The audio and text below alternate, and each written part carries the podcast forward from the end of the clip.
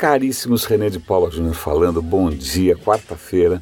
Eu tinha três notícias que eu queria comentar aqui com vocês, mas eu, eu tô com, não sei se a voz transparece isso, mas eu tô com um sorriso de orelha a orelha, porque acabei de ver uma quarta que eu não posso me furtar comentar, ainda mais porque eu assumo, eu tenho uma certa birra com o Uber. Por que, que eu tenho uma certa birra com o Uber? Eu sei, o serviço é ótimo, a app é ótima, o carro é ótimo, o preço é ótimo, mas a gente não pode só avaliar qualquer coisa baseado no nosso benefício pessoal, no nosso umbigo. Né? Não dá para fazer um mundo que gira em torno só dos umbigos, então eu costumo levar em conta outros impactos, outros desdobramentos. E quando a gente começa a ampliar um pouco o nosso critério né, de análise, Uber é uma empresa calhorda, os caras são super truculentos, eles sacaneiam jornalistas, eles não estão nem aí com ninguém, eles não estão nem com motorista, eles abusam de situações de emergência e tragédias para aumentar os preços. Cara, os caras são dose. E é lógico, todo mundo gosta, porque quem é que não quer andar com banco de couro, né, pagando pouquinho, né? Todo mundo quer balinha, guaraná, porque a gente aprendeu a julgar as coisas de uma maneira muito egoísta. Bom, mas esse é meu ponto de vista, você pode discordar. Mas o que é mais interessante é o seguinte: outro dia eu comentei aqui que o Uber resolveu dar uma banana né, para a cidade de São Francisco, que a cidade de São Francisco falou: olha, Uber, esse papo aí de carro autônomo, não, muita calma nessa hora, você não pode sair botando carro autônomo na rua assim, você precisa de uma autorização. E o Uber falou: eu acho que não. E começou a soltar, imagina, ignorou né, ignorou completamente a, a, prefeitura e resolveu colocar o carro autônomo na rua e dane-se. Então já tem foto dos carros passando sinal vermelho e tal. Mas essa, se você é ciclista, você vai adorar. Ou, eu espero, você vai odiar. Que descobriram que na hora de fazer uma conversão para a direita, os carros autônomos do Uber, eles invadem a pista dos ciclistas. Cara, sem dó nem piedade. E aí os ciclistas foram reclamar com o Uber, falou, meu, que história é essa? Né, o carro está desrespeitando a faixa dos ciclistas.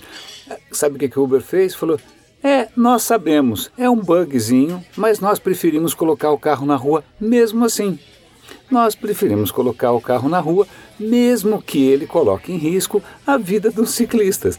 Ou seja, danem-se. A desculpa do Google, é, do Google, do Uber, é que como tem um motorista de plantão, o motorista nessas horas deveria assumir né, e evitar que alguma coisa aconteça com os ciclistas. Mas não é isso que está acontecendo. Então, para vocês verem o desrespeito crônico que o Uber tem por qualquer coisa que não sejam os seus próprios interesses, os interesses dele, não o seu especificamente. Mas vamos lá que tem algumas notícias que eu acho que são é, vale a pena comentar. Outra coisa interessante, aí eu vou tocar num, num território que é quase tão arriscado, espinhoso, contencioso, que é quanto religião, que é homeopatia.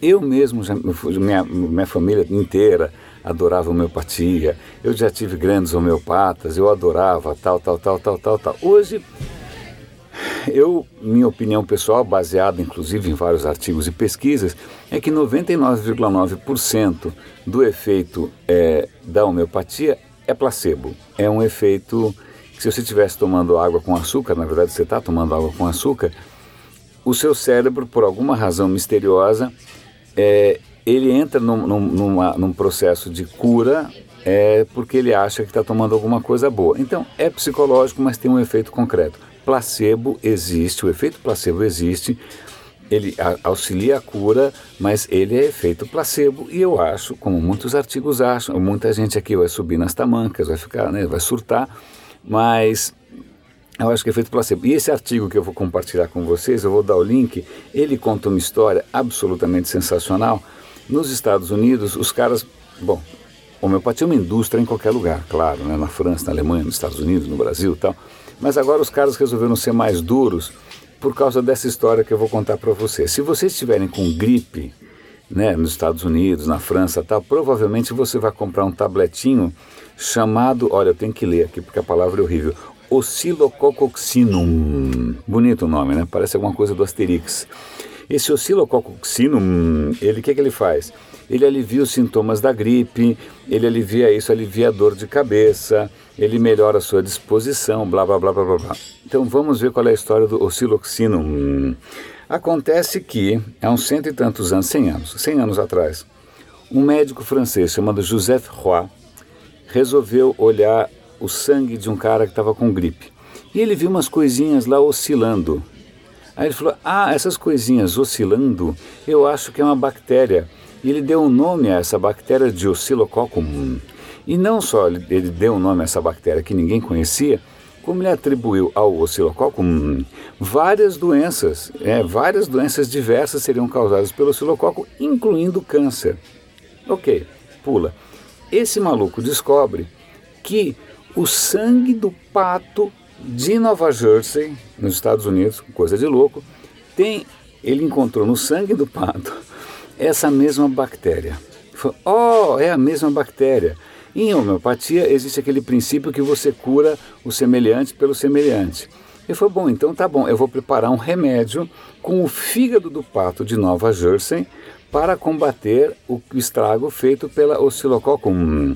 Então, esse tabletinho, que eu não vou falar mais o nome, que é um quebra-língua danado, vende por aí milhões e milhões de dólares de tabletinho, que na verdade é o bendito fígado do pato, não sei da onde, diluído, diluído com açúcar, com água, com lactose, com açúcar, com água, com lactose, e faz aqueles tabletinhos que você conhece, mas a grande questão é não existe a bactéria Oscillococum. Esse cara nunca viu nada, devia ser uma sujeirinha no microscópio. Ele não só não viu nada, como ele atribuiu da cachola dele uma série de problemas e doenças a algo que não existe.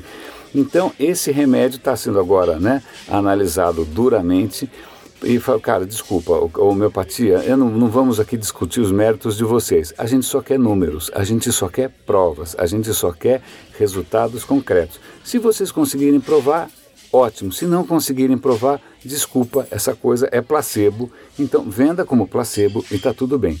Lamento se você adora homeopatia, mas, cara, estamos no século XXI, vale a pena a gente estar. Tá com os olhos abertos para a ciência de verdade, tal, não estamos mais no século XIX. Pronto, já fiz um monte de inimigos, lamento informar tal.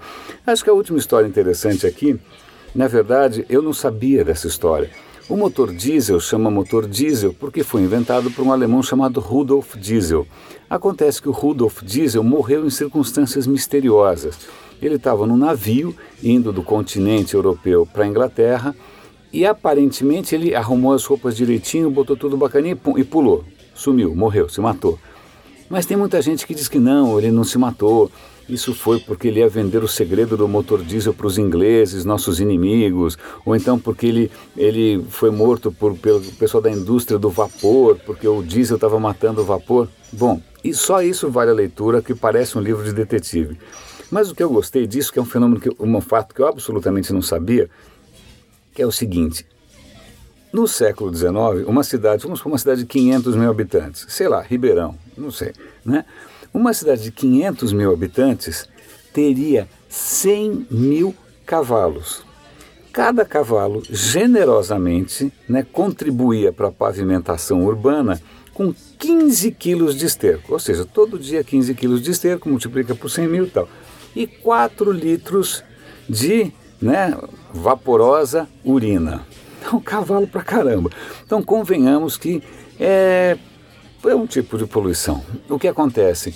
Em 1872 é, teve uma epidemia de gripe equina e os cavalos começaram a ter piripaque para todo lado.